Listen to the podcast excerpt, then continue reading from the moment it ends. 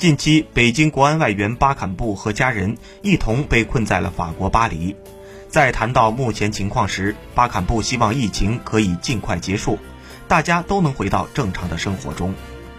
对于中超联赛有可能会推迟到五月开赛，他在谈到本赛季的目标时，巴坎布表示，球队的目标当然是赢下冠军。我来的第一个赛季，我们拿到了足协杯冠军；第二个赛季，我们排在了联赛第二名。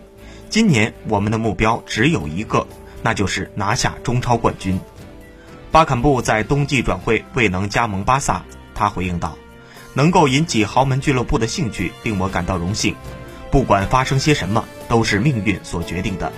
至于重返欧洲足坛，我知道有很多朋友对此很期待，但在十二月份本赛季中超联赛结束前，我应该不会考虑这件事儿。”